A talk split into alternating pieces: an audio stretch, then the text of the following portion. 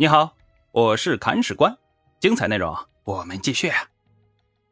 第一百零一章，后梁建立。上回说到啊，罗少威要祸水东引，他是怎么操作的呢？小罗就对朱温说呀：“如今能够与大王作对的诸侯，都打着保护唐氏的旗号。”大王，您不如直接就把大唐给灭了呗，自己来做皇帝，让那些诸侯无旗号可打。这话一说出来啊，正中朱温下怀，把个朱阿三说的是心花怒放啊，但还不敢在面上表现出来，因为这是大逆不道的话呀。朱温佯装发怒，呵斥了罗少威一顿。却越看这个人越顺眼，心里一股登基称帝的欲望被鼓动起来，澎湃难忍，一发而不可收拾。不可收拾，那就不收拾了，直接回去称帝吧。朱温的疾病啊，瞬间就好了，立刻从魏州出发，马不停蹄赶回汴州。我们说唐哀帝李处这个皇帝啊，自从登基以来就心惊胆战的，谁都知道他这个皇帝是兔子的尾巴，长不了。至于最后能在这个位子上坐多久，完全要看朱温的脸色呀。最近朱温动作不断，又是杀人又是用兵的，傻子也知道他下一步要做什么呀。这时候的皇帝。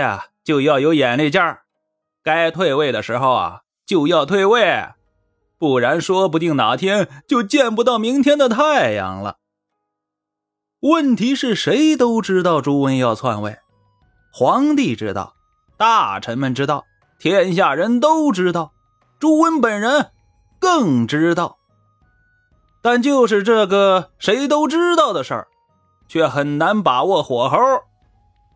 这退位啊！不能早了，也不能晚了，早晚谁说了算呢？朱温说了算。他想登基的时候你不让位，这是找死；他不想登基的时候你非要让位，这就是你在发脾气了，在给朱温同志穿小鞋儿，他同样会让你死。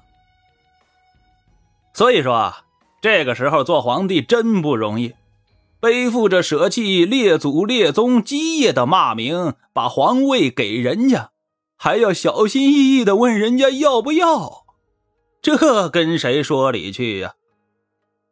而李处啊，为了能够第一时间收到朱温的信号，只能不停的派人去试探。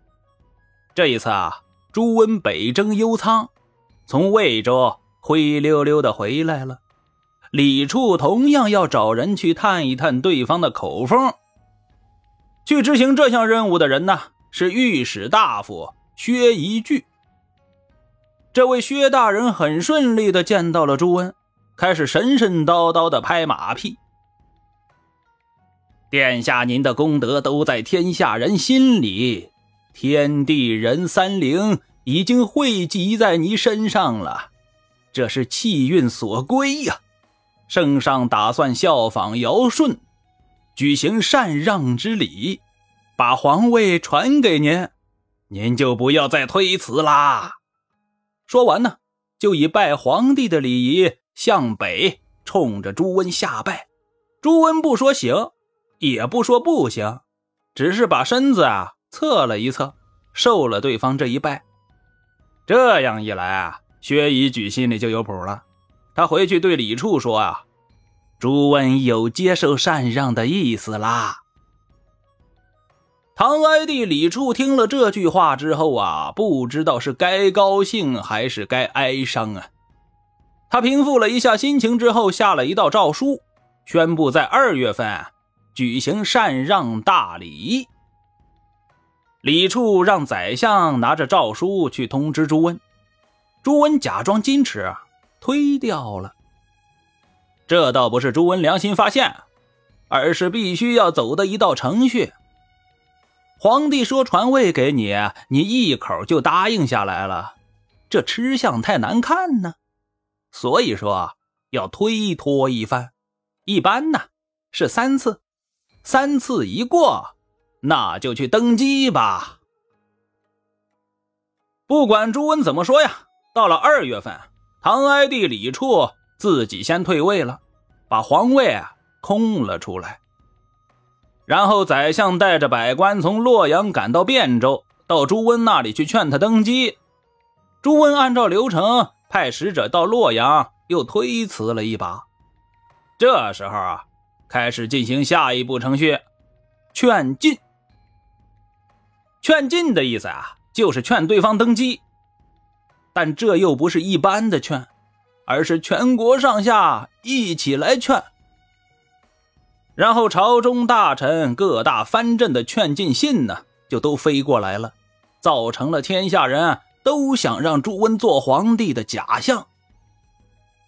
所以说啊，朱温前期杀大臣、杀诸王、打藩镇的做法还是很有道理的。不把忠臣杀光了，把藩镇打服了，这时候他们跳起来捣乱，那岂不是很影响心情啊？现在事情到了这一步啊，该走的程序走完了，朱温终于松了一口气，火急火燎的就去登基了。登基之前呢，朱温还改了名字，新名字叫做朱晃。这个名字啊。确实挺晃眼的，意在指明啊，他是光明正大的即位者。当然，光明正大的做坏事儿也是光明正大的一种。总之，朱温登基了，他把国号确定为大梁，五代十国的后梁政权建立了。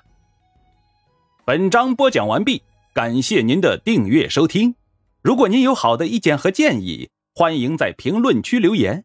如果您感觉这个专辑还不错，欢迎您转发微信、微博、朋友圈。铲屎官再拜顿首，感激不尽。